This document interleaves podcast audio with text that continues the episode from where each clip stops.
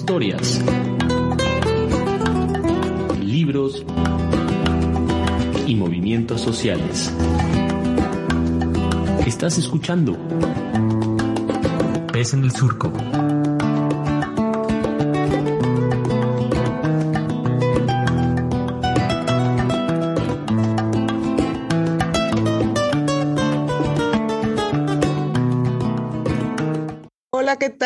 Están? Bienvenidas, bienvenidos a este programa es en el Surco. Ya lo saben ustedes que tenemos siempre además invitadas, invitados, invitades muy, muy especiales y hoy no va a ser la excepción. Hoy tenemos con nosotros a una se llama Saría Abreu Flores. Y antes de darte la bienvenida, Saría, vamos a agradecerle mucho a, a Luis Hernández que tuvimos la posibilidad de escuchar también sobre su proyecto No Macuta hace algunos programas y pues es quien nos enlazó con Saría. Saría, ¿cómo estás? Hola, muy bien, muchas gracias. También muy agradecida, uno con, con, ustedes por recibirme en el programa. Eh, yo escuché la entrevista a, Nomad y me gustó mucho y también con él por habernos puesto en contacto. Eh, creo que, que es una gran cosa estar aquí, me da mucha emoción, mucho gusto, mucha alegría. Perdón, voy a estar animando el programa con mi tos a lo largo de lo que dure la entrevista. Ahorita platicaremos un poco de eso. Súper, y también pues quiero aprovechar para mandarle muchos saludos a mi querido Gilda Juárez, que es quien edita, produce este programa, y por supuesto a Belén González, que nos ayuda ahí con todo el tema de la difusión. Y pues sin más, Aría, em, ya dijimos que eres poeta, también en el internet leí tantito que eres dramaturga, pero platícanos un poco más de ti, Nere, dónde estás, cómo entraste al mundo de las letras. Bueno, yo eh, me gusta decir que soy escritora, esta cosa de, de, ahora donde ya nos subdividimos y nos subdividimos y nos subdividimos, ¿no? Y entonces o escribes teatro o escribes poesía o escribes cuento, creo que ya no aplica, creo que hace muchísimo tiempo se rompieron los géneros, no estoy diciendo nada nuevo ni, ni descubriendo el hilo negro, pero me dedico a escribir en general. Entonces escribo guion, escribo poesía, escribo teatro, escribo formatos híbridos, poesía y bueno, ahorita eh, lo último que ando moviendo, por decirle de algún modo, es un librito que se llama Solo sabemos aullar. Yo además de ser escritora digo que soy enferma 24/7 soy una persona con, discapacidad que me quedó a partir del COVID y con una enfermedad poco reconocida en México que se llama long COVID o COVID persistente, que bueno, me cambió la vida totalmente hace dos años. Por eso les decía que les voy a amenizar con mi tos este, cada, cada, tanto el, el, programa. Soy de Oaxaca, eh, de una familia desplazada como muchas familias eh, oaxaqueñas, ¿no? Eh, vivo en la Ciudad de México desde hace muchísimos años, décadas ya. buena parte de mi familia vive allá en la ciudad y otra en, en Salina Cruz. Somos de, de mero Salina Cruz y ahora el plan es, es volver, ¿no? Este, creo que la, enfermedad, la pandemia y una serie de cosas me hicieron poner varios asuntos en perspectiva y, la idea es, es, es, regresar en tanto, en cuanto la salud me lo, la no, mi estado de no salud me lo permita, que es como le suelo llamar. Ay, Saría, pues esperamos que pronto sientas mucho mejor. duda nos está dejando muchas afectaciones, ¿no? Tanto en la salud emocional, es todo el tema del COVID y del post-COVID, ¿no? Como dices, pues con poco reconocimiento y pues nada, esperamos también muy pronto tener la posibilidad de saludarte en todo color. Bueno, Saría, justo, justo, eh, vamos a platicar, Tito, de este libro tuyo que se llama Aullar. Además tiene un título que es muy potente, ¿no? ¿Cómo que llegas a, a, este, a esta estructura tan, tan potente que tienes en general, ¿no? Yo creo que es como renegando de la escritura precisamente, de este asunto de que, sobre todo a las mujeres, pero hay una cosa muy estricta sobre qué es considerado literario o no, qué es considerado publicable o no. Eh, mucho a las mujeres se les ha acusado, comillas, de escribir autobiografía, queja, etcétera, y eso se ha considerado testimonio. Las mujeres usamos mucho el testimonio. Para mí el testimonio es un método indiscutible de autodefensa, ¿no? Dejar testimonio de lo que uno ha vivido. Y estos son asuntos que la literatura en mayúsculas, o sea, patriarcal, ha considerado menores, ¿no? Entonces, finalmente, el, el, aullido para mí es un asunto mayor, no menor. El poner, yo le digo, la cuerpo en la escritura es un asunto mayor. Yo creo que sí, renegando, renunciando a todo lo que quisieron ense enseñarme, es que fui logrando irme poniendo en el centro de mi propia escritura. Creo que mucho de lo que pasa es que nos, nos arrancan de nuestra escritura y al arrancarnos nos domestican, ¿no? Entonces, al, apropiársela es cuando te empiezan a preguntar, oye, o sea, o a nombrarla potente, o a nombrarla de ciertas maneras, pero está en todas esa capacidad. Este, a mí me parece indiscutible que está en todas esa capacidad, que es justo mm, dejar fuera todo lo, o sea, dejar dentro todo lo que nos habían condicionado a dejar fuera, ¿no? Poner en la escritura lo, el, el, dolor corporal, poner en la escritura el aullido y escribirlo, eso también ya se hace, no es que yo lo haya descubierto, ¿no? Eh, no, no, no, no pensar en cómo se verá, ¿no? O qué se pensará, eso por un lado.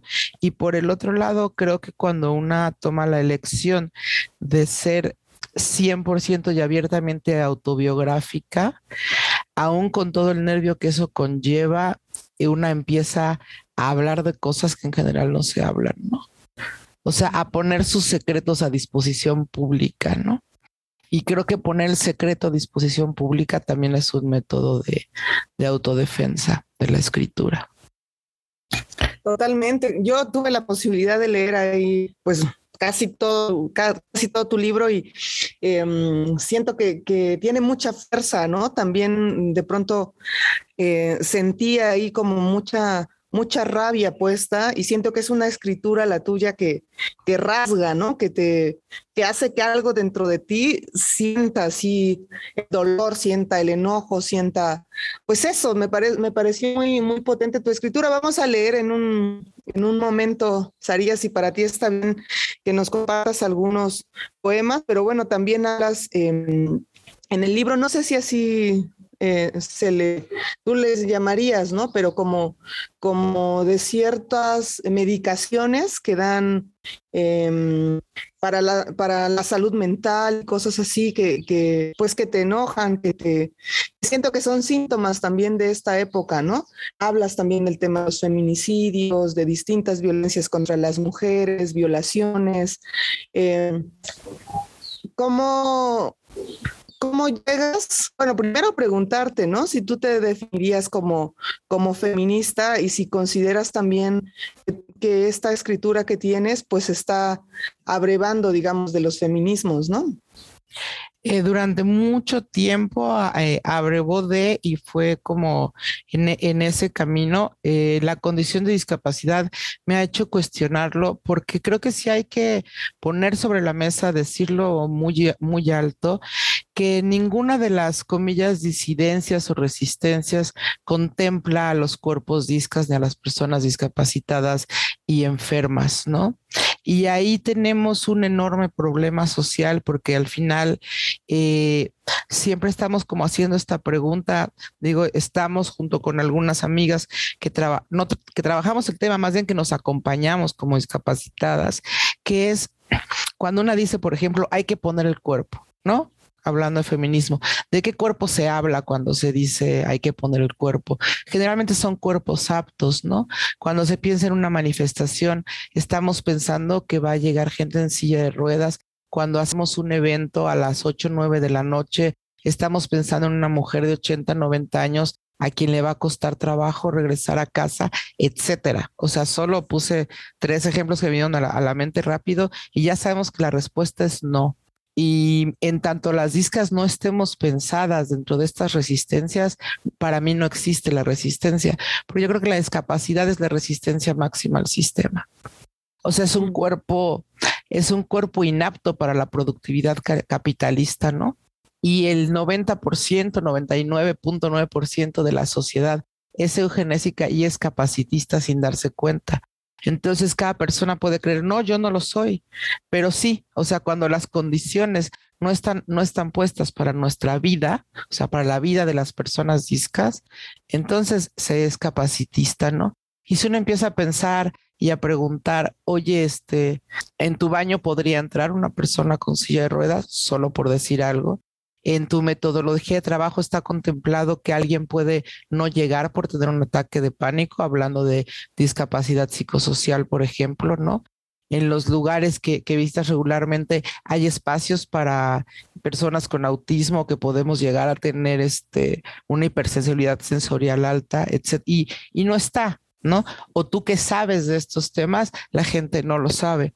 Entonces ahí yo sí tuve una fractura con el feminismo, sobre todo en la pandemia y con eh, ciertos eh, sectores específicamente que siguieron realizando actividades muy abiertas sin medidas de cuidado porque las personas que vamos a, a, morir, toco madera, que ponemos los cuerpos para ello en esta pandemia, somos personas enfermas, viejas, discas, lo, los cuerpos desechables, ¿no? Entonces, cuando se asume esta postura de, no, no pasa nada, salgamos en cubrebocas, hagamos todo sin medidas, bla, bla, bla, y no, eh, al fin ya es solo una gripa, no se está contemplando que lo que se está diciendo es tu cuerpo es desechable, tu vida no me importa porque no hemos entendido que cuidarse es cuidar a otros, ¿no? Y que la salud, yo no creo en la palabra salud, creo que es un invento capitalista que pone la salud como un bien deseable, este, pero solo porque vuelve al individuo, al individuo eh, productivos. Pero cuando, cuando pensamos en, en salud, o, que es un modo de decirlo, creo que deberíamos de pensar que será comunitaria o no será. ¿No? O sea que somos, ahora sí que todas o ninguna, ¿no? Y que todas es todas, aunque haya que alentar el paso. Sé que me fui por otro lado, pero me parece importantísimo. Entonces, abrevó mucho tiempo del feminismo. Ahorita estoy señalando, sigo trabajando con amigas feministas. No es que yo per se en, las cosas en las que creo ya no creía, ya no crea, ¿no? Sino estoy volviéndome crítica de esta parte. Y lo otro que sucede con estos textos es que muchos de ellos fueron escritos para ser dichos, o sea, abrevaron mucho también de mi ser dramaturga. Entonces, por eso hay hasta una nota al final que, que, avisa que es más un soundtrack que un libro, ¿no? Que está hecho para la lectura en voz alta, ¿no? Para el ritmo, para el grito, para el aullido, justamente. Y sí soy una persona con neurodivergencia que usa medicamentos psiquiátricos. Eh, yo en particular lo que uso es ribotril, que es este clonazepam para la supervivencia. Y ahí creo que es un tema, participo también de la red de Orgullo Loco, pero creo que el tema antipsiquiátrico solo puede darse a partir de una comunalidad que sea capaz de sustentarlo, ¿no? Y que entonces hay que tener mucho cuidado con no hacer pill shaming de las personas que usan medicaciones, eh, porque puede costarles la vida dejar de usar la medicación. Este es un tema de un filito, como ahí se camina en un alambre, pero efectivamente en tanto el libro soy yo y no encuentro un modo de separarlo. Una amiga me decía, es que más que un libro es un modo de estar en el mundo y me gustó muchísimo esa, esa definición. En tanto el libro es mi modo de estar en el mundo, pues todos estos que son los temas que están en mi cuerpo todo el tiempo, están en el libro por eso, ¿no? Y está la rabia, está el enojo, está la tristeza, está, o sea, todo esto que va atravesándome constantemente.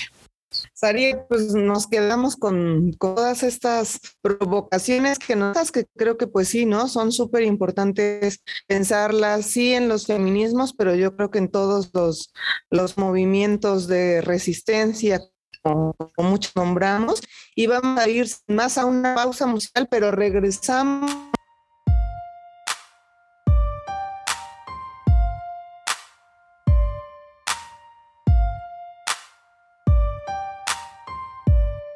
Si me atrevo hoy a ver es porque estoy harta de callar Tantos años en silencio, avergonzada ya no más Si no te gusta lo que digo, pues cuestionate al pasar No estoy para divertirte, escucha mi realidad I grew up poor in this name hood. I proudly studied at a public school. First one in class, didn't wanna lose. And I learned English cause I couldn't choose. My dad made me listen to Victoria Santa Cruz. Yeah,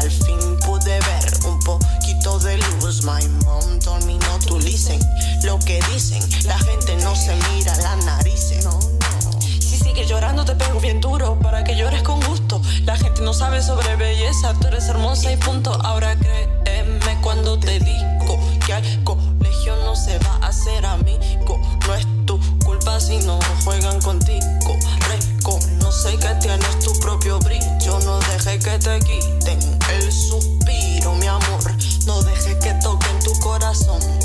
Y si te pierdes en el camino, regresa a la raíz y sabrás el destino. Te pierdes en el camino, regresa a la raíz y sabrás el destino. Tuve que abrir viejas heridas para sanar y seguir con mi vida. Mucha gente cree que fue resentimiento o ira, pero sin conocimiento no hay salida, todo es mentira. Toca buscar respuesta, no la mente en mi partida.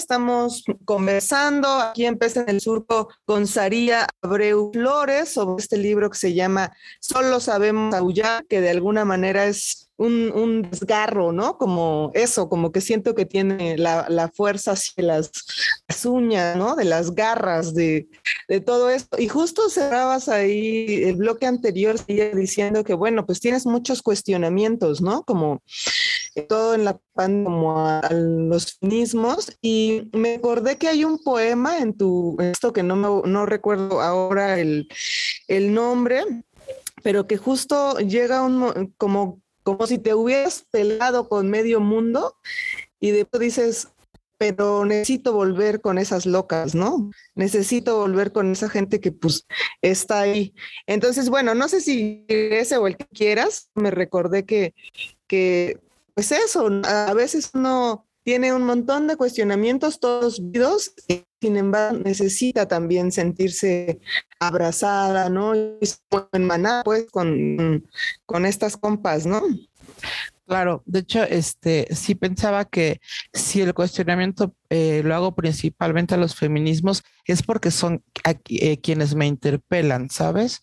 O sea, sí es a todas las resistencias, pero es como necesito hablar con mi compa de esto. O sea, es con quien estableces el diálogo donde vas a poner la pregunta, aunque la pongas generalmente, ¿no? Entonces, este, sí, sí, sí va por ahí. El que tú dices se llama La Loca del Barrio y en realidad no tiene que ver con haber roto con el feminismo y luego regresado, sino con el momento en el que entro al, al feminismo en sí, ¿no? Yo traía el pleito antes de entrar hace mucho tiempo y creo que de estas cosas también hay que hablar porque muchas veces nos da miedo decir, bueno, yo no era feminista, ¿no? Nadie nació siéndolo, es un mundo tremendamente patriarcal, ¿no? Y cómo, cómo se da ese, ese encaminarse. A mí ese hoy en particular creo que me costaría trabajo porque ando teniendo problemas con, con la respiración justamente, ¿no? Pero no sé si, si algún otro o alguno más chiquito quieres que lo, que lo elija yo, porque también este libro para mí es un regalo para pues todas las personas, las mujeres locas, neurodivergentes, discas, enfermas, que espero que puedan encontrarse y leerse en él y sentirse en él. Entonces creo que pues me gustaría leer, esto no es un pinche poema. Intento mantenerme en pie, salir de la cama que me ha devorado durante casi cinco días, bañarme, hacerme un licuado saludable, tomar el clonazepam a mis horas, asomarme a ver el cachito de sol que entra por la ventana. Intento mantenerme en pie, solo eso, estar de pie, y es un logro. Cada vez que lo consigo, escalo el Everest. Intento mantenerme en pie con mi desgarradura, con mi infancia de niña violada, con mis terrores nocturnos y diurnos. Intento mantenerme en pie, lo consigo. Cinco minutos de equilibrista sobre el piso del pasillo. No he caído. Intento mantenerme en pie, suena el teléfono. Una amiga ha sido amenazada de muerte, pistola en mano por su expareja. Intento mantenerme en pie, suena el teléfono. Mi madre está siendo atravesada, puñal en mano de machín por la institución a la que le ha dado su vida. Intento mantenerme en pie, suena el teléfono. La novia de una amiga está a punto de ser deportada lesbiana, su apariencia no les cuadra, extranjera, fucking fronteras. Intento mantenerme en pie, suena el teléfono. Una amiga está siendo presa de un pendejo violento que la ha hecho olvidar la fuerza que hay en ella. Intento mantenerme en pie mientras hago equilibrio sobre el piso del pasillo. Un alambre, el alambre que camino todas las mañanas bajo el riesgo de caer. Intento mantenerme en pie, hablo con cada una de ellas, hablo por horas con ellas. Durante días y días y días hablo con ellas. Sigo de pie haciendo equilibrios, hablando, hasta que el alma se va extenuando y llenando al mismo tiempo. Intento mantenerme en pie, temo por mi amiga, temo por la novia de mi amiga, temo por mi madre, temo por la desconocida que esta noche saldrá tarde del trabajo Sigo de pie, estoy de pie y hay algo de vergüenza en ello porque muchas de nosotras ya no están de pie. Abandonadas en un terreno baldío, su horizontalidad nos hace sangrar a todas. Intento mantenerme en pie, me tambaleo, hago malabares, y mientras existo sobre mi equilibrio precario, Extiendo la mano hacia ellas que son yo. Somos juntas. Intento mantenerme en pie, tomo clonazepam, duermo poco. Hay días enteros en los que no me alcanzo ni para lavarme el cabello. Intento mantenerme en pie y ese intento, escalar el Everest, repito, nace de mi terror, rabia y amor más profundos. Nos quiero a todas de pie. Quiero que todas salgamos vivas de esta guerra. Quiero alcanzarme para miles, aunque a veces no me alcance ni para mí. Intento mantenerme en pie, a veces me culpo por no lograrlo. Intento mantenerme en pie sobre un país de mierda, que es un alambre de púas, un cuchillo enterrado en la vagina, sobre un país que nos viola, denigra, juzga, mata. Sigo de pie, sigo extendiendo la mano, vuelve a sonar el teléfono, contesto, soy yo, somos todas. Sigamos de pie, me digo, nos decimos, equilibrio precario. Bueno, ese es uno de los que ese, elegí ese porque creo que habla un poco de todo lo que hay en el libro, ¿no? De la enfermedad, de los días que no puedo pararme, del feminismo, de la violencia contra la mujer, de la neurodivergencia, o sea, como por eso quise un poco leer ese. Ahora, perdón, me voy a ahogar un rato. No, sí, me parece así un poema pues tremendo, ¿no? Eh, que te decía, que son así como que siente ahí pasar las garras, ¿no? y justo mientras, mientras iba escuchando, decía, ah, pues le voy a preguntar, ¿no? ¿Qué es lo que hace que se mantenga en pie, ¿no? Porque es muy dura la que estamos viviendo las mujeres y el, poema mismo al cierre pues tiene de alguna manera esa respuesta, ¿no? De la rabia al mismo tiempo de querer que, todos sigamos de pie, ¿no? Pero es complicado, ¿no? En, en estos tiempos, haría con todo el tema de, de, la violencia, ¿no? Contra, contra las mujeres. Es complicado. Eh, por el tema de la violencia contra las mujeres. Creo que es complicado porque también creo que es una de las épocas más violentas contra las comunidades discapacitadas y enfermas, que es muéranse, no nos importa. O sea, el bicho ya solo los mata a ustedes. O sea, hay una, un atentado contra la vida que es fundamental, ¿no? Que me mantiene en pie. La rabia es un motor muy principal en mí. Y a mí creo que también estamos teniendo un problema dentro del feminismo que es considerar cuál es el buen feminismo y cuál es el malo, ¿no? Y, solemos nombrar al malo al mal portado, ¿no? Y esto suele darme mucha risa porque digo, entonces ahora vamos, resulta que sí vamos a cumplir el rol, avisen, ¿no? O sea, ya nos vamos a portar bien.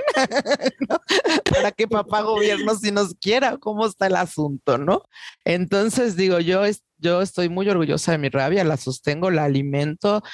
No tengo que hacer mucho esfuerzo para alimentarla en un mundo como en el que estamos habitando, pero la rabia nace del amor, ¿no? O sea, la rabia también nace de ahí, se sostiene de ahí. Y lo otro que me sostiene es la comunalidad. Eh, lo único que le da sentido, por ejemplo, al infierno que yo he vivido estos dos años, yo me ahogo diario, uso concentrador, se me cierra la garganta y los pulmones no sé cuántas veces al día. Cuando digo me ahogo diario, no es metáfora, me ahogo, ¿no? Es una, o sea, yo mm, he hasta pensado en, en, en, la autogestión de la muerte y no por, por, por hacer de esto como victimismo, que también eso me molesta mucho, ¿no? no sabemos diferenciar, no sabemos que nombrar lo que sucede y nombrar el dolor es un derecho. no es victimismo, es poner los asuntos sobre la mesa, es enfrentar al capitalismo, es autodefensa. Y de hecho, más que victimismo, es de una valentía enorme. A cada persona que lo hace, yo la admiro mucho, ¿no? Pero bueno, poner estos asuntos, decir que una, hay veces que se quiere morir, ¿no? Y esto es real, esto pasa, esto hay que decirlo. Y lo único que para mí eh, eh, me, me, saca de ahí, me mantiene de pie, es el pensar en otras, el pensar en el sentido de esto. Y el sentido no existe per se, una se lo da, ¿no?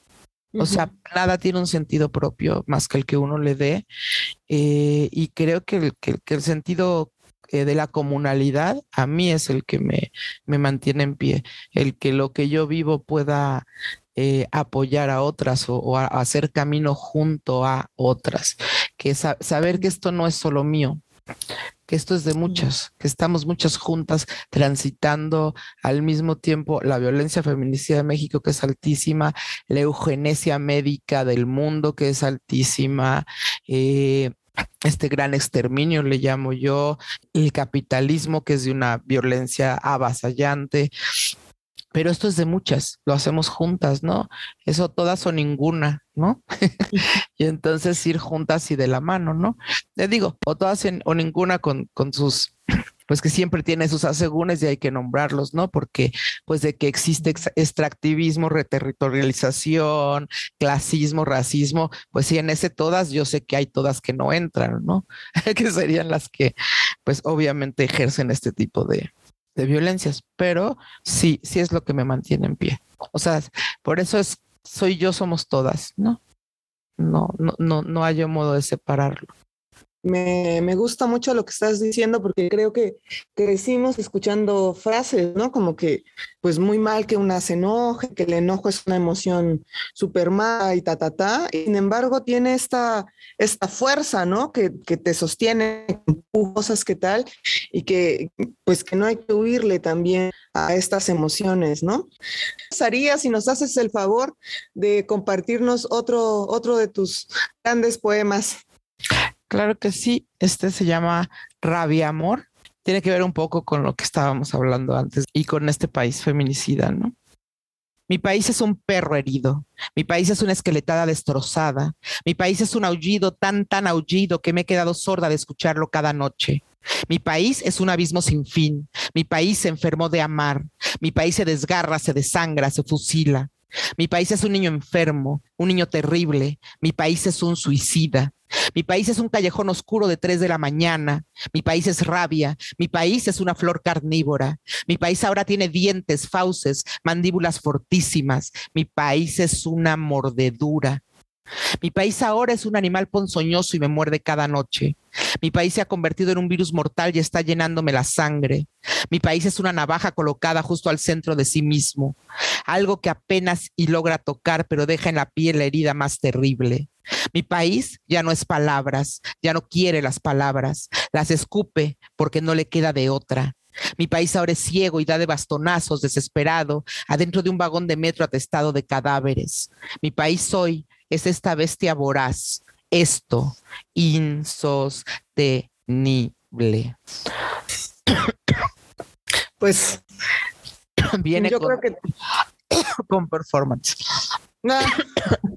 Y yo creo que tal cual, ¿no? Es como lo que, lo que muchas estamos sintiendo, ¿no? También a veces hablamos como de los feminicidios en el país en general, pero bueno, cada, cada lugar, cada barrio, cada región tiene su, su complejidad también para el tema de los feminicidios y por supuesto Oaxaca no es la excepción, ¿no? En este sexenio ya van más de 650 feminicidios que se pueden contabilizar, digamos, pero a veces muchos de ellos ni siquiera aparecen en, en, los, en los diarios, ¿no? Entonces, pues es más, es más brutal de lo que, de lo brutal que ya nos parece, ¿no? El, el, el tema de la violencia feminista Saría, em, fíjate, yo luego me confundo con tu nombre, primero decía Zaira, no sé qué, pero Saría, si alguien quiere leer, solo sabemos aullar y conocer más de, pues, de todo lo ahí escrito que, que ya dijimos es mucho y muy potente, ¿dónde se puede conseguir em, tu libro o cómo le hacemos para tenerlo? Eh, este se puede eh, conseguir directamente, o sea, hay varias maneras, la que yo les pido es eh, directamente conmigo. este también es un libro que está ayudándome a poder enfrentar los tratamientos que son carísimos y bueno, el estado de no poder eh, trabajar o no tener trabajo, no porque no pueda trabajar, sino porque la banda es muy capacitista, entonces no están, cada vez hay menos trabajo que permita, trabajos que permitan lo online. Entonces me buscan así como Saría Abreu Flores en Facebook y en Twitter y me encuentran y como Rivo punto thrillers, thriller de thriller, haciendo ese juego este, en, en Instagram y me lo pueden pedir directamente, pero además hay una liga de libreras feministas que es una chingonería que está en siete, ocho estados, que están haciendo una chamba preciosa y en la liga de libreras feministas la pueden encontrar.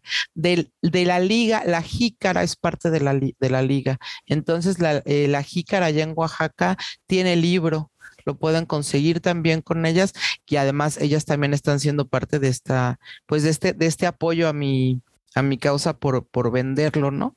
Entonces, ahí en Oaxaca, en la Jícara, y fuera de Oaxaca, eh, directamente conmigo en las redes.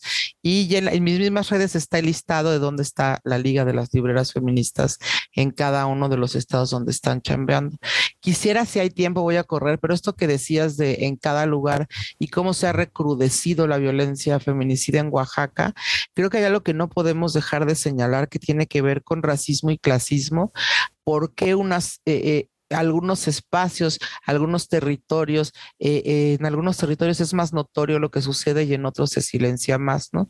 yo veo en Oaxaca cómo esto ha crecido aterradoramente a pasos agigantados y cómo no se nombra y no se dice, ¿no? Cómo no, no se pone en el ojo público y sí tiene que ver con racismo y eso hay que señalarlo porque son las opresiones que atraviesan, ¿no? A mí me tiene muy preocupado el asunto, eh, particularmente con Oaxaca, eh, de ¿Por qué no se visibiliza? Y creo que esa pregunta tiene su respuesta ahí, o lo que pasó con Irma Galindo, la defensora eh, del territorio que lleva desaparecida desde octubre del año pasado y no ha sucedido nada al respecto, ¿no? Este, una mujer oaxaqueña defensora del territorio también, de la cual ahora poco nada se habla. Entonces, sí, yo siempre insistiré en ir poniendo el tema sobre la mesa, animando a todas a enojarse, se vale, a dolerse, a decirse y a no mantener nada en secreto, ¿no? Si cerraría con una frase, sería con que hay que matar el secreto antes de que el secreto nos mate a nosotras. Y eso implica hablar, aprender a hablar, a decir, se nos ha condicionado a no hablar y se nos ha condicionado lo que sí podemos o debemos decir y creo que hay que romper eso, hablar, escribir, juntarse con otras, escribir y decir. Eh, voy a hacer un comercial rápido, voy a dar un conversatorio gratuito el 9 de julio sobre escritura madre-hija eh, lo vamos a dar mi mamá y yo juntas porque hemos sobrevivido estos dos años a base de un taller justo de escritura madre e hija donde nos reconocemos eh, y hemos eh, aprendido a ir rompiendo los roles y los personajes que se nos impusieron. Quien quiera me escribe, les digo es gratuito vía online y escribamos, ¿no? Escribamos, raullemos, aullemos y dejemos de lado todo, todo, todo, todo, aquel grillete, comillas, literario o, sobre el habla que nos hayan impuesto. Mm. Pues muchísimas gracias. La verdad es que ha sido un gusto enorme escucharte, conocerte, ¿no? Y vamos a quedar con, con tres cosas, yo diría, ¿no? Primera, como con esta, con esta invitación a que, nos haces a tomar el enojo, ¿no? Aceptar el dolor, pero no para decir, ay, pues ya ni modo, ¿no? Sino aceptar que nos duele, aceptar que nos enoja mucho, que nuestra vida esté en riesgo, la de todas, cuando, cuando salimos a la calle, a juntarnos con otras y, y accionar para, para intentar que este país sea, sea menos esa mordedura que decía en poema. También nos quedamos, por supuesto, con la invitación a este conversatorio el 9 de julio, así que quienes, quienes nos estén escuchando, pues me imagino que igual te escriben ahí a tus, a tus redes sociales para inscribirse, como es Saría con Z, con Saría Abreu Flores Y pues nada, que hay que ir a la jícara o hay que escribirte, por supuesto, para que tengamos este libro de Solo Sabemos Aullar. Cuando gustes, Aría, esta es tu casa, nos, nos dará mucho gusto volver a escucharte. Y pues muchísimas gracias por considerarnos para difundir este trabajo tan, tan potente que tienes. Solo Sabemos Aullar. Muchísimas gracias a, ustedes por recibirme en, la casa, me da mucha emoción y este, y pues bueno, ojalá nos vayamos viendo en, más ocasiones y que pronto sea, como dices, en vivo y ya pueda estar ahí por las amadas tierras que tanto extraño.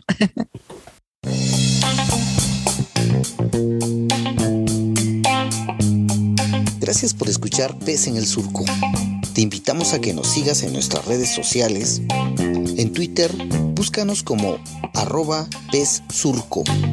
Y en Facebook, estamos como Radio Pez en el Surco. O puedes escucharnos como podcast en Spotify, iTunes o Google Podcast. Sintonízanos la próxima semana.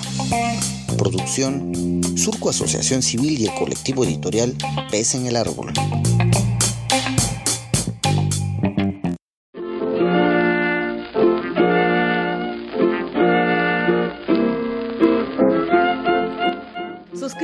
Dale follow en Spotify, Apple, Google o donde sea que escuches este podcast.